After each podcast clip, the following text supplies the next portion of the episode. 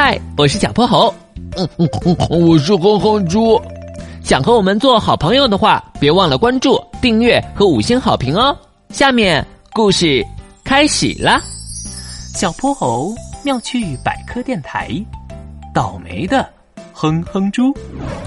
呃，我今天也太倒霉了。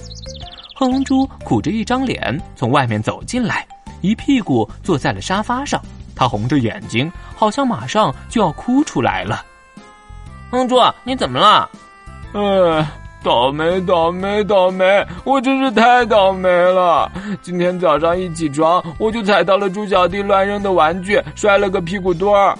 刚才出门的时候，又有一坨鸟屎从天而降。我好不容易买了瓶果汁，还错拿了我最讨厌的口味。这。你也太可怜了吧！为什么别人都是被幸运女神眷顾，偏偏他被倒霉之神盯上呀？哼哼猪越想越伤心，眼泪哗哗往下流。再哭一会儿，恐怕都要把小泼猴家淹掉了。小泼猴挠挠脑袋，急得团团转，这该怎么办呀？突然，他看到茶几上放着的《波波城一百个传说故事》，他隐约记得。里面有一个幸运铁树的传说，哼猪，你先别哭，这上面写着，传说中有一位掌管幸运的神仙降落到人间，成为了一棵铁树，只要看见铁树开花的人，就能获得幸运光环，遇到任何问题都能迎刃而解。哼猪，我们去找找铁树吧，这样你就不会再倒霉了。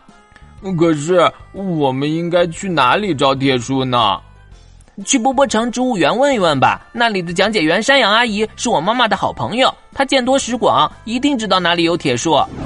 两人连忙赶到波波城植物园，向山羊阿姨请教答案。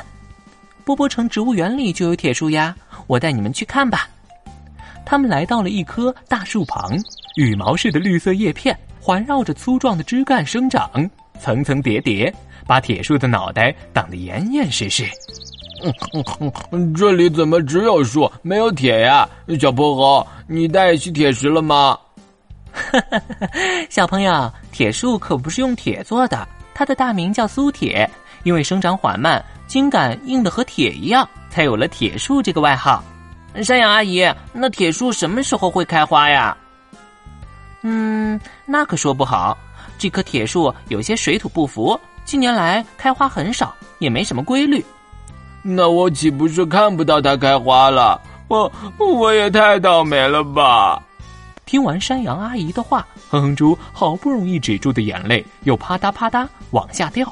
小泼猴看着铁树，一拍万能手表，凑在山羊阿姨耳边聊了几句悄悄话。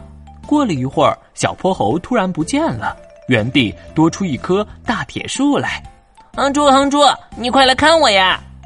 伤心中的哼哼猪扭头看去，发现一棵大铁树在喊他的名字，还没来得及惊讶呢，铁树的叶片中钻出一朵朵宝塔形的金黄花，在风中摇摇晃晃。铁树开花了，嘿嘿，铁树开花，幸运降临了，哼猪，你再也不会倒霉啦！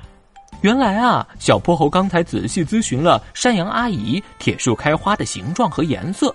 再利用万能手表的变形功能，把自己变成了这棵开花的大铁树，想把幸运能量传递给哼哼猪。小薄荷，谢谢你！哼哼猪一抹眼泪，心情愉快多了。走在回家的路上，又累又渴的哼哼猪一口气把难喝的果汁喝完了，这才发现瓶底竟然写着“恭喜您一等奖”。下一秒。他看见了早上那只讨厌的小鸟，连忙捂着脑袋往后一撤，刚好避开了从三楼落下来的花盆儿。嗯，好险好险！回到房间，哼哼猪惊喜的发现，出差回来的爸爸给他带来了一个全新的玩具。这下他终于咧开嘴，露出个灿烂的笑容。太好了，幸运女神又回来了。今天的故事讲完啦，记得关注、订阅、五星好评哦！